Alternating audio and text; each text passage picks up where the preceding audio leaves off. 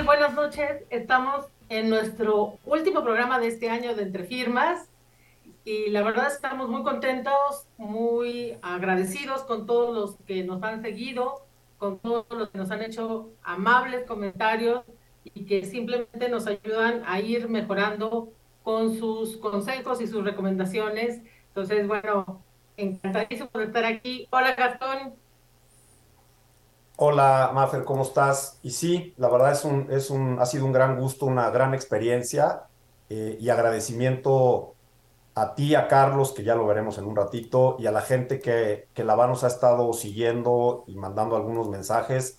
Creo que estamos empezando a hacer un poquito de ruido y a dejar parte de lo que, de lo que es la idea de esto, ¿no? Nuestros conocimientos, compartirlos y difundir la materia.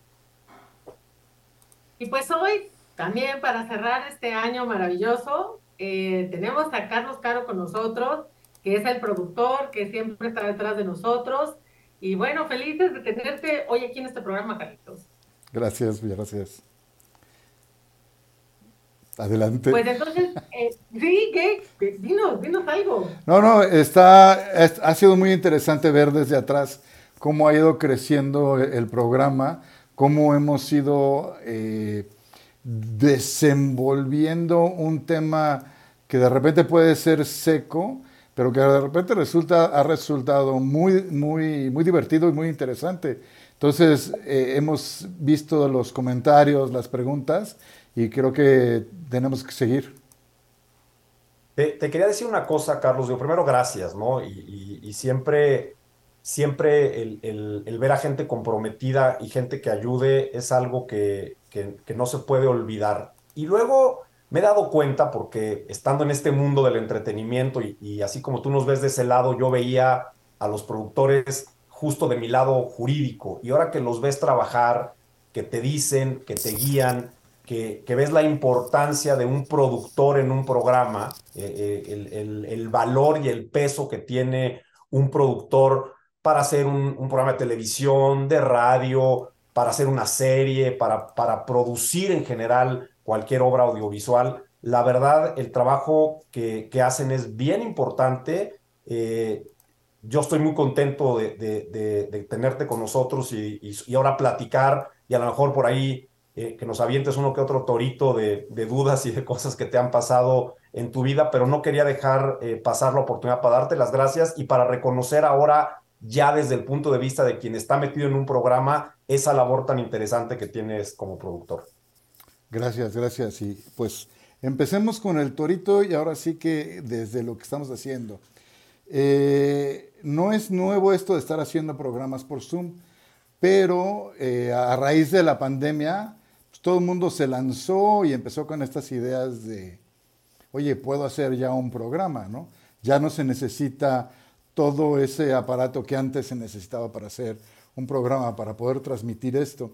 Entonces ahora la pregunta es, ¿de quién son estos, de, quién son los derechos eh, de autor de estos programas? Que ya ahorita hay de, todo, ¿no? De cualquier tema que pueda haber. ¿Quién se queda con estos derechos? Obviamente, si empieza a ser el super hit, eh, ¿cómo se monetiza? ¿Cuál es, ¿En dónde está esa, esa situación ahora? Bueno, pido mano. Yo creo que la ley, en este caso, esto podría tomarse como una obra audiovisual. Y la ley, cuando habla de las obras audiovisuales, generaliza y dice, salvo pacto contrario, los derechos patrimoniales, porque siempre hemos hablado de los productores. ¿Y por qué son de los productores? Porque son los productores los que ponen el recurso financiero para la creación de estas obras. Entonces, por lo general, en estos casos, pues son los productores. Pero sabemos que también muchos de estos programas son como autoproducidos. Por lo tanto, pues el autor o el creador o el que escribe el guion se convierte al mismo tiempo en su propio productor. Entonces, digamos que todos esos derechos se concentran en una sola, uno solito, arma su y genera su contenido, ¿no? Luego vendrán, habrá un financiamiento por parte de alguien, y en ese, en ese caso ese alguien se convertiría en el titular de los derechos patrimoniales de esa producción. Digo, eso es lo que como que me surge de bote pronto, pero ¿qué opinas, Gastón? No es cierto, y, fíjate que ahí, ahí lo, que, lo que mencionas es eh, para mí muy claro, ¿no? Está el productor y el productor ejecutivo, ¿no? Esa persona, uno el que junta a todos, ¿no? Y otro el que mete ese dinero, el que invierte. Creo que es bien importante entender esa, esta parte de, del, del, del, dinero que, que, que, se, que, se mete, es decir, de la inversión. Cuando yo he visto, eh, cuando se, me ha tocado revisar algunos contratos que tienen que ver justo con la producción, es decir, que hay productores o coproductores o que tiene que ver con esta, estas personas que van a invertir o a buscar una inversión, ahí entiendo perfecto lo que te dice la ley, lo que acabas de comentar. O sea, esta persona que tuvo la idea y que, y que conjunta a directores, a talento, a guionistas, pero que es el productor y ese productor ejecutivo, que además es el que va a meter el dinero, claro que tienen que reconocérsele en principio esos derechos a su favor. Después a lo mejor habría que ver si ese productor alguien lo buscó para que produjera ese programa y a lo mejor entraríamos a lo que hemos platicado ya como estas obras por encargo. Oye, yo no soy productor, pero ya encontré a Carlos. Carlos, quiero que me produzcas un programa, pero la idea del programa es mía, entonces te contrato a ti como productor para que tú me hagas todo este argüende de derechos de autor y me, y me juntes a, toda esta, a todas estas personas que necesito, directores, eh, guionistas, editores, obviamente eh, a lo mejor locutores, si es en caso de un programa eh, parecido a este, o sea, pero sí, de, de, entrada el productor es el que tendría ese derecho. ¿Les ha tocado en algún caso algún productor Vivales de que llega alguien así con esa idea y que de repente dice, esto está muy bueno, va y lo registra y se piratea, se roba la idea? Mira, a mí no me ha tocado así tal cual, o sea, que, que, yo haya estado involucrado en un proyecto en el que me digan el día de mañana a mis clientes, oye, ese proyecto se lo llevamos a tal y se, y se lo voló fulano perengano, pero sí te puedo decir que es algo muy común. Eh, ya platicábamos en uno de los programas que está el tema de las ideas, de este mundo de las ideas, inclusive lo estuvimos platicando eh, hace poco con, con estas lluvias de ideas que comentábamos y con esto de llevarle al cliente a lo mejor el proyecto y que mañana el cliente te diga, no, pues la verdad no me latió y luego lo ves. Sí, sí pasa, Carlos, y pasa mucho más seguido de lo que, de lo que yo quisiera o de lo que nos imaginamos, porque al final del día la creatividad es quizá un, un, uno de los dones más, eh, eh, más bonitos que tiene la gente que, que utiliza el derecho de autor, porque de ahí nace absolutamente todo. Y cuando no eres muy creativo, pero alguien más sí, ese, esa envidia, ese ego hace que, que, te, que te quieras llevar esa obra que no es tuya y hacer, hacerla pasar como tuya y registrarla. Pasa así. Lo que habría que ver es cómo llegó esa idea a esta persona para que esta persona el día de mañana vaya y la registre. Por eso platicamos en el tema de, de, de cuando vimos el, con, la, con el agente que se dedica al tema de la publicidad, veíamos los NDAs, veíamos toda la parte de confidencialidad, veíamos todo la parte de a lo mejor de registrar antes de llevar el, el, proyecto a alguien, o sea, la parte de registro que no hemos platicado mucho, que el derecho de autor se protege sin necesidad de estar registrado. Registro es la mejor prueba que tienes para defender a lo mejor algo como lo que comentas que, que sucede. Claro, yo estoy, estoy de acuerdo con eso y, y como decía Gastón, no solamente en el mundo de la publicidad se da, también se da en, en el mundo de la obra audiovisual. Eh, creo que en algún momento también lo comentó tanto Guillermo eh, Monroy, Monroy, ¿verdad? Ríos. Y Adrián Zurita. Perdón, va de nuevo. Sí, totalmente de acuerdo. Y lo comentó Guillermo Ríos y también creo que Adrián Zurita lo comentó, que de repente en, eh, en, el, en los guiones puede suceder que alguien presenta una sinopsis de un guion o un proyecto ya de un guion y bueno, los productores le hacen un poquito el feo, les dicen que no, lo que sea, y resulta que después lo ven echado a andar, ¿no? Entonces, sí, sí puede suceder. A mí en lo personal no me ha sucedido como, como eh, consultora legal, nunca me ha pasado que alguien me, lo cuente en cuanto a los guiones, pero sí ha pasado en cuanto a publicidad, ¿no? Que, que alguien viene y me cuenta que, presentó un proyecto para una campaña, y dijeron que no, y tres meses después ya estaba la campaña todo lo que daba y no los habían contratado. Ahora, una pregunta, porque me ha quedado claro que, que, si, si, empiezas, que, que, lo que tienes que hacer es buscar un abogado, ¿sí? De la misma manera que si tú necesitas que alguien te escriba, necesitas conseguir un, un escritor. Acá la pregunta, y más sería, sería, ustedes, un consejo a los que estamos empezando o a, la gente que está empezando a producir, ¿qué tan pequeño puede ser tu proyecto para que te sientas con la necesidad de ir a, y, consultar o acercarte a un abogado? Porque yo puedo decir, oye, pues es, una idea que traigo ahí y de repente salió muy buena, pero no me protegí desde el principio. Y eso es lo que hemos visto en los invitados que hemos tenido, que si hubiera sabido cuando empecé, me hubiera ahorrado mucho. Mira, creo que estás tocando algo bien interesante. No sé si ya lo comenté en algún momento, pero si no, creo que, creo que es, el, es, un muy buen momento. Hace, y, lo, y, lo, voy a tomar con una cosa que me acaba de pasar hace 15 minutos antes de, empezar el programa. Me habló, me habló un, un abogado, él es abogado penalista, no está dedicado al tema de derecho autor, pero trae una idea de ayudar, de poner una agencia para ayudar a talento, ¿no? No va a dar más porque justo va a ser un tema que tenemos que revisar y que tenemos que ver cómo lo vamos a implementar y no voy a soltar su idea aquí porque me van a regañar y mañana igual se la lleva alguien. Pero justo es eso, Carlos. Yo creo que no hay ni, ni idea pequeña ni, ni necesidad de, de, de, evitar el buscar al abogado. Creo que, que parte del trabajo, por lo menos, y, creo que Marifer va, a coincidir porque sé que lo ha hecho, porque la conozco y sé que lo hace, parte de nuestro trabajo también es ayudar. Y creo que como abogados, y después de tantos años de estar ya en, el medio y con la experiencia que tenemos, yo ya no nada más quiero eh, simplemente los asuntos complicados y los clientes grandes. A mí siempre me ha llamado mucho la atención esa gente que, como dices tú, inicia un proyecto, trae a lo mejor una producción nueva, trae una idea nueva y dice, ¿qué hago? Yo te diría de entrada, así, casi sin temor a equivocarme, registra.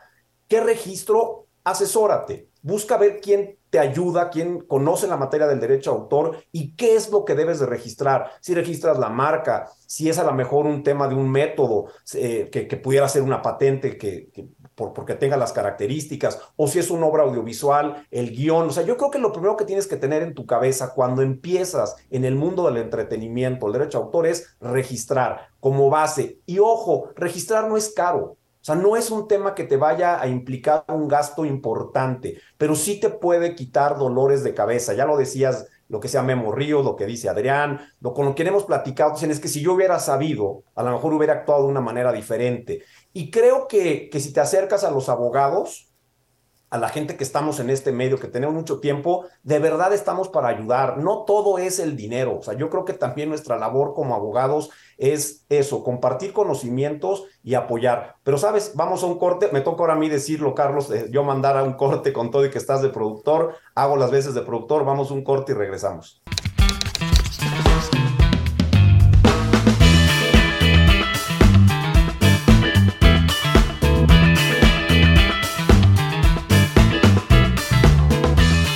De regreso en Entre Firmas. Por favor, me muero por decir esto. Denle like, suscríbanse, pónganle a la, ventanita para que este, se enteren cuando saquemos otro programa. Recomiéndenos, pásenos en, sus WhatsApps, en sus estados. Eso es muy padre. Este, tengo otra pregunta y de eso que he estado viendo ahora que, hemos estado moviendo el programa. Ah, en muchos grupos de, escritores, sobre todo nuevos, eh, se eh, anuncian servicios de, que te ayudan a escribir tu libro, a publicarlo y casi casi te, dicen, te vamos a llevar a la ceremonia del bestseller. Eh, ¿Cuál es su experiencia en este caso? Pues yo, yo quiero contar un poco porque ese es uno de los temas que frecuentemente sale en los talleres cuando hablo con autores. Y eso es muy válido, se llama prestación de servicios editoriales. Eh, te enseño a escribir, te enseño cómo se elabora un libro, ¿no? Cuál es, digamos, la estructura de una obra literaria y te acompaño en todo el proceso de producción. Ahora, hasta ahí todo está muy bien. Yo te doy un servicio, como podría ser el, servicio legal, y te cobro por él. El, riesgo que yo le veo en algunos casos es que se, les hace creer que hay una coedición, es decir, que el autor y este editorial están compartiendo los derechos de esa edición. Y eso sí creo que rebasa el servicio editorial porque la editorial no está poniendo nada, es el autor el que está poniendo todo el recurso, empezando por el contenido, y después encima pone el dinero para la impresión de la obra. Entonces ahí no hay una coedición propiamente dicha, ahí hay una prestación de servicios editoriales. Y eso lo tienen que tener muy claro los autores. Eso es el único tema. Si la editorial te está ofreciendo sus servicios por su expertise y te cobra por ellos y tú, te, y tú eres el titular de todos los derechos de tu obra, está perfecta, ¿no, Gastón?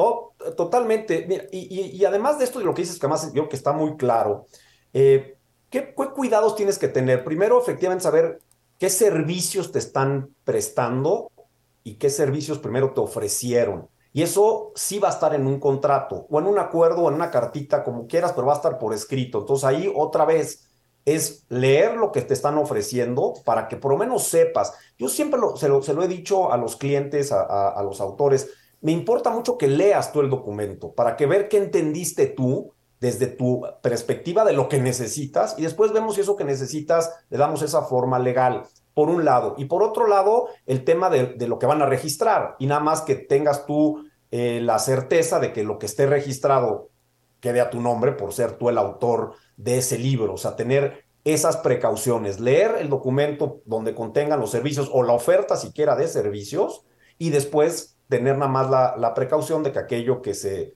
va a registrar evidentemente esté a tu nombre. ¿Por qué? Porque al final del día, como dice Marifer, pues son servicios editoriales y esos están regulados y hay que revisarlos. ¿Por qué? Porque mañana lo que buscas es editar. Y lo hemos dicho, Carlos, eh, la gente lo que quiere es ver su obra, ver, ver, a, ver a, su hijo afuera, ver, verlo eh, divulgado, ¿no? Que se conozca, pero en ese caminar hay que tener esas precauciones. Un poco lo que preguntabas eh, hace un momento, sí, hay que buscar un abogado, pero también hay que buscar eh, eh, al abogado uno que sepa, Marifé lo dijo un día, no es buscar a cualquier abogado, es buscar a la gente que se dedique a la materia. Si yo tengo un problema penal, pues busco al penalista, si tengo un problema fiscal, busco al fiscalista, tengo un problema de derechos de autor, pues busco al abogado que se dedique a los derechos de autor. Y eso sí es importante para que no te sorprendan el día de mañana con las cuestiones que justo acabas de mencionar.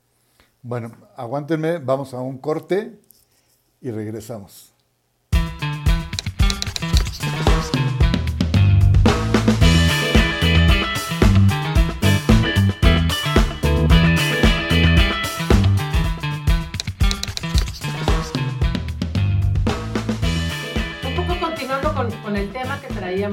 es, un, es parecido a este caso donde tú contratas a una empresa para que te haga el registro del dominio, ¿no? El nombre, y se quedan con él, ¿no, Gastón?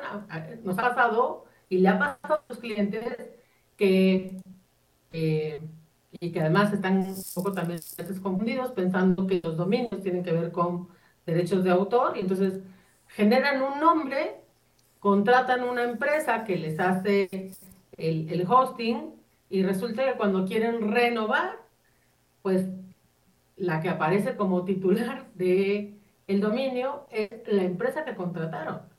Y eso es lo que a veces pasa, que es un poco lo que estábamos diciendo. Revisen, por favor, los términos de los contratos y, como dice Gastón, los servicios que les están ofreciendo en servicios editoriales, en servicios de producción, en, las, eh, en los estudios de grabación también se dan a veces los casos, ¿no?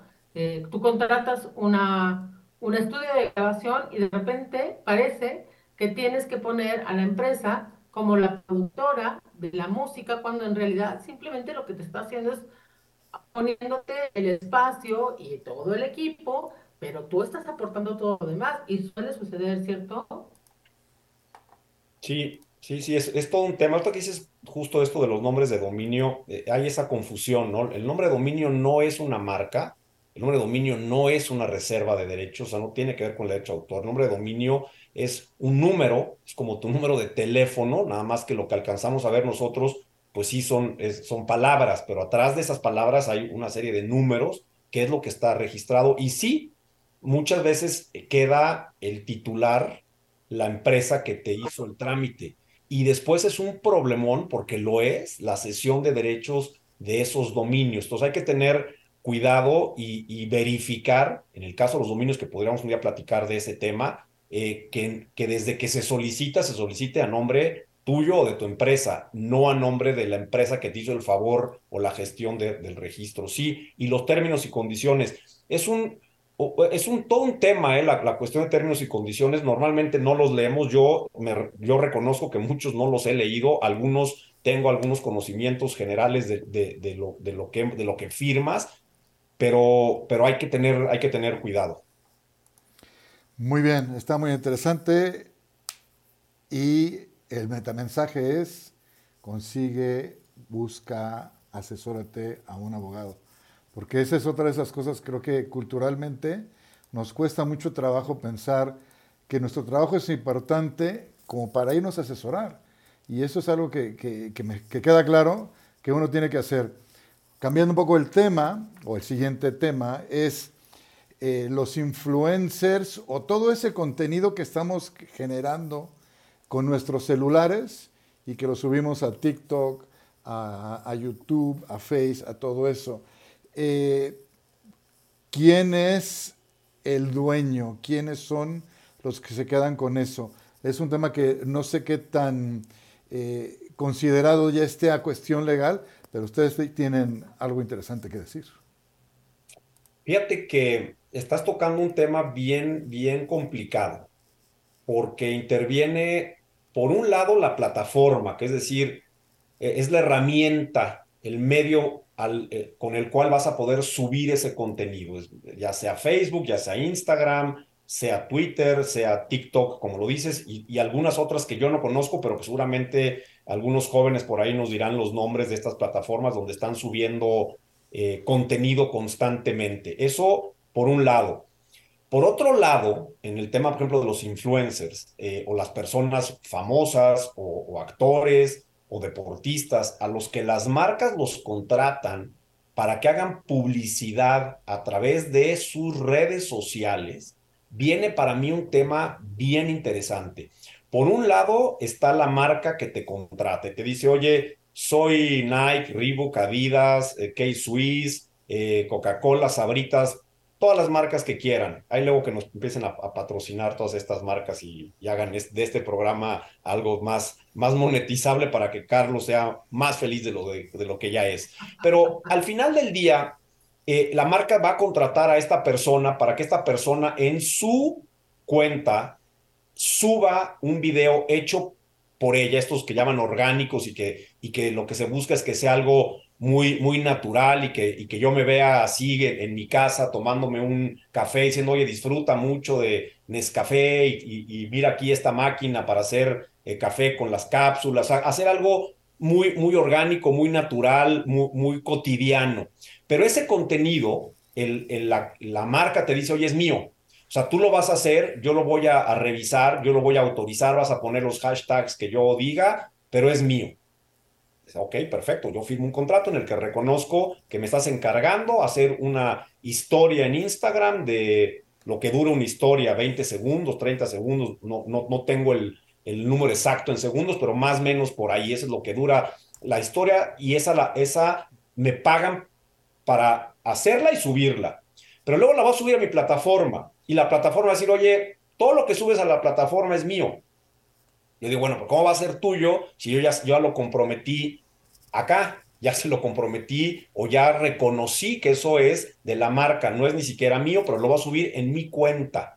Y ahí vamos a tener un problema, un problema que para mí es delicado y que entras a cuestiones que yo aprendí en la universidad que se llaman conflicto de leyes en el tiempo, conflicto de leyes en el espacio.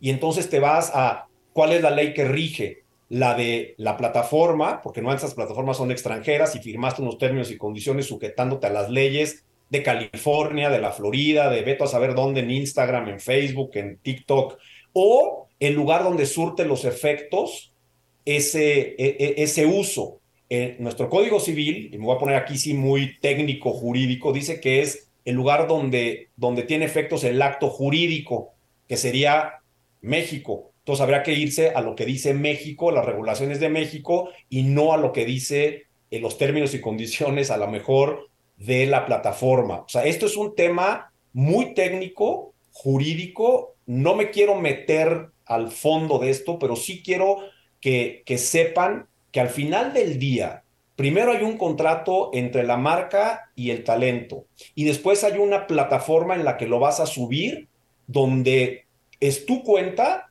pero mucho del contenido que subes ahí, estás autorizando a la plataforma a que lo divulgue, a que lo, a que lo guarde y a que mañana probablemente hasta lo use. Pues ahí hay que tener mucho cuidado. Y si realmente vas a empezar a monetizar tu plataforma, tu, tu cuenta de Instagram, de Twitter, de TikTok, ahí sí creo que vale la pena meterse de fondo a revisar esos términos y condiciones para evitar una problemática más que en, en, el extranjero, en justo el uso que le vas a dar y poder tener la tranquilidad de hacer esos contratos en los que tú reconoces que ese contenido no es tuyo, pero lo subes a tu plataforma.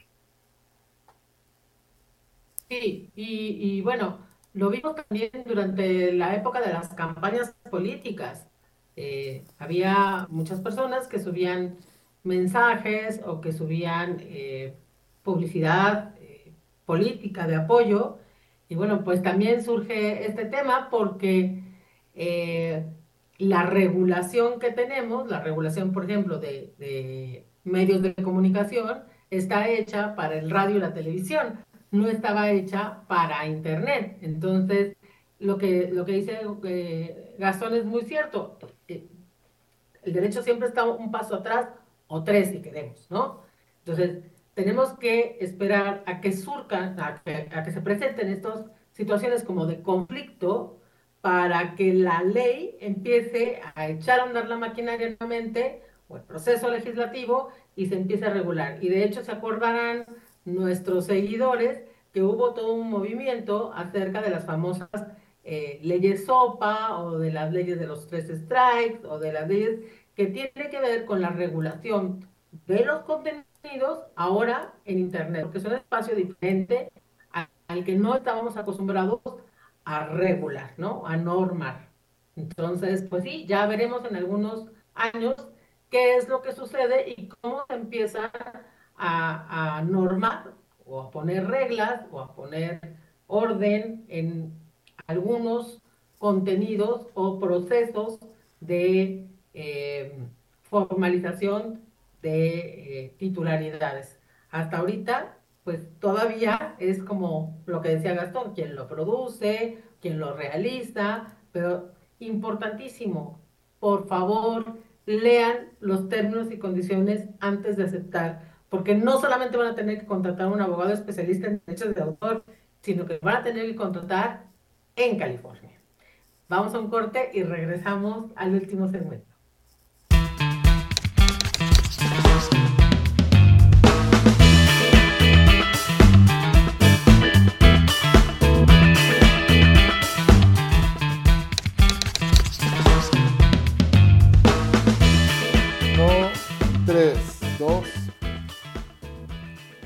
Pues ya estamos de vuelta y la verdad es que estos temas que plantean las nuevas tecnologías nos hacen como replantear algunos aspectos que tienen que ver con el derecho de autor o con los principios generales que habíamos aprendido.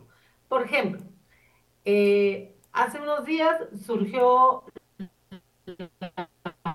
la controversia sobre unos NFTs de unas tarjetas coleccionables en donde aparece el expresidente Donald Trump con, eh, como si fueran superhéroes o si fuera un vaquero o creo que hay un astronauta, pero acá es de él. Y por ahí ya se sugiere que hay eh, una apropiación indebida de derechos de autor con respecto a las imágenes. Y pues ahí le pregunto a Gastón, ¿qué onda? ¿Qué opinas? ¿Qué saben? Hagamos chisme.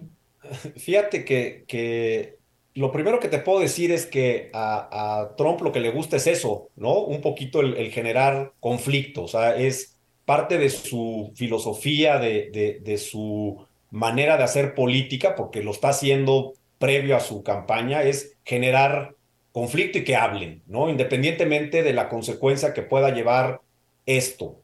Si, si hablamos de, de estas tarjetas coleccionables a través de los NFTs, ¿no? De, de, de esta figura de protección o, o, de esta manera de, mm, fijar imágenes con, con una eh, garantía de originalidad, eh, digamos, eh, desde el punto de vista de, de programa de cómputo y de certeza, yo te diría, esos dibujos en los que él agrega su cara, o sea, que hace un Photoshop, ¿no? Y aparece este superhéroe, aparece un astronauta, que son de, dibujos animados conocidos o de películas que se hicieron animadas eh, y donde aparece él, habría que primero saber, cosa que en este momento no, no lo sé, si alguien le autorizó a utilizar esas imágenes, esos dibujos para ponerle su, su, cara y entonces aparecer él como un vaquero o el astronauta o el superhéroe. Si simplemente discurrió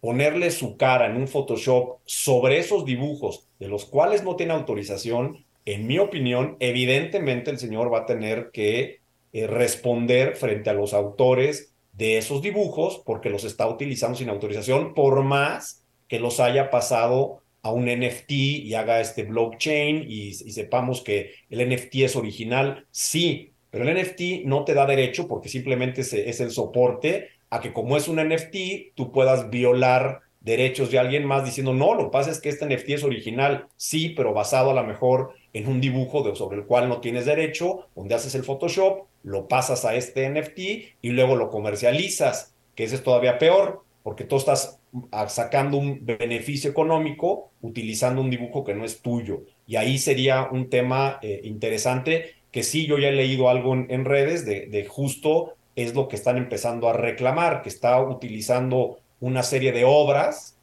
de derechos autorales protegidas por el derecho de autor o por el copyright en Estados Unidos, de las que no tiene autorización, pero que ya las manipuló y que ya hizo este Photoshop burdo y las está vendiendo y creo que ya estamos hablando de algunos millones de dólares. Sí, y, fíjense, muy curioso porque no sé si nuestro auditorio se acuerda del programa que tuvimos con Michelle, que hablábamos precisamente de la inteligencia artificial y de los NFTs. Uno de los puntos que ella tocaba es que cuando se crean, cuando se genera un NFT, no necesariamente se tiene la certeza de que el titular o el propietario del NFT sea el autor, o sea, esté autorizado para la creación de esa obra. De hecho, yo podría generar un NFT de, un, de una obra pictórica de algún pintor famoso o no famoso, la genero y la puedo vender. Mientras no haya una, un reclamo por parte de ese pintor, hasta ese momento yo puedo seguir vendiendo ese NFT o puedo haber lucrado con ese NFT. Entonces, eh, insisto, a veces la tecnología va más adelante de lo que sucede con la realidad jurídica. Y por eso también es bien importante asesorarse no solo cuando eres el creador, sino cuando eres el usuario de la obra. Si yo soy la que está queriendo generar una campaña eh, o que quiero utilizar una obra, pues tengo que verdaderamente cerciorarme que el señor que está enfrente de mí es el autor o la autora o el titular de los derechos de una obra que yo quiera usar, porque si no me voy a meter en un lío, ¿no, Gastón? Yo quiero usar una obra y de repente me aparece por ahí el autor, ¿a quién le van a reclamar? Claro, no, claro, ahí, ahí hay que cuidarse, ¿no? Hay que cuidar muy bien entre quién es el autor, quién lo va a usar, quién lo está explotando y entender que todo esto viene de autorizaciones. O sea, si yo soy el autor de un dibujo, pero que está basado en otro dibujo, ya estoy hablando de una obra derivada. Y entonces, para poder, yo explotar mi obra basada en otra, tengo que tener la autorización del titular de la obra primigenia sobre la cual yo hice una modificación, por más original que sea mi modificación, porque la voy a explotar. Cuando yo ya busco la explotación, cuando yo ya genero dinero,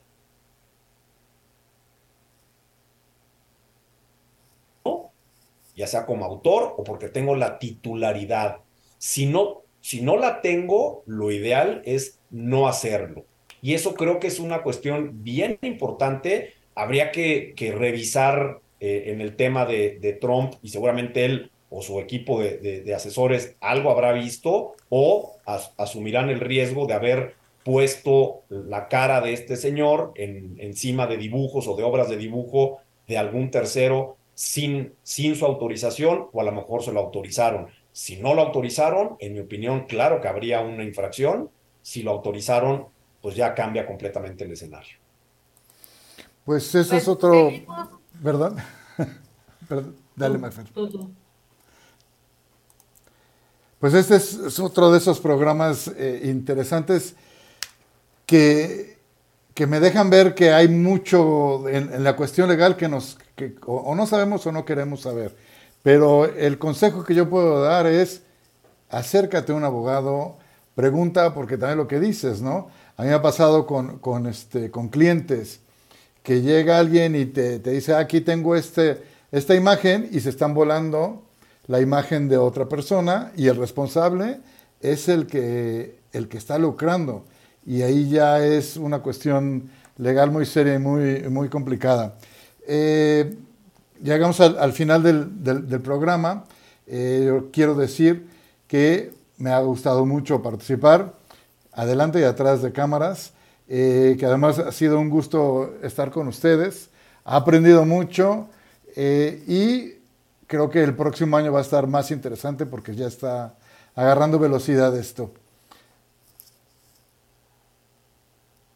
Pues yo también, yo me quiero despedir este año diciendo gracias, gracias por habernos seguido, gracias por escucharnos, gracias por sus recomendaciones y por sus consejos. Eh, hacemos este programa, como bien lo dijo Gastón al principio, con la idea de compartir nuestra experiencia y, y además aportar sobre todo a la comunidad creadora, eh, pues de alguna manera las recomendaciones para que puedan ser conciencia y con la tranquilidad de que sus derechos estarán protegidos. Nos vemos el próximo año y bueno, pues esperamos mucho más de este Entre Firmas. Gastón. Claro, muchas gracias, muchas gracias Carlos, de verdad por todo tu apoyo, eh, lo apreciamos mucho, eh, respeto mucho lo que haces y, como dije al principio, cada día eh, entiendo más la labor de un productor. Gracias Marifer por, por estar en este, en este camino y por estar en este sueño de, de hacer un programa en el que nuestra idea y nuestra intención es difundir la propiedad intelectual, difundir el derecho a autor, eh, hacérselo llegar a la gente que está empezando, que a un poco desorientada o que no sabía la existencia de algunos temas relacionados con su trabajo. Y esa es nuestra finalidad. Eh, lo seguiremos haciendo con mucho año que entra. Yo les deseo una muy feliz Navidad a todos y cada uno de ustedes, que el año que entra sea de muchísima salud y mucho trabajo. Y gracias por vernos.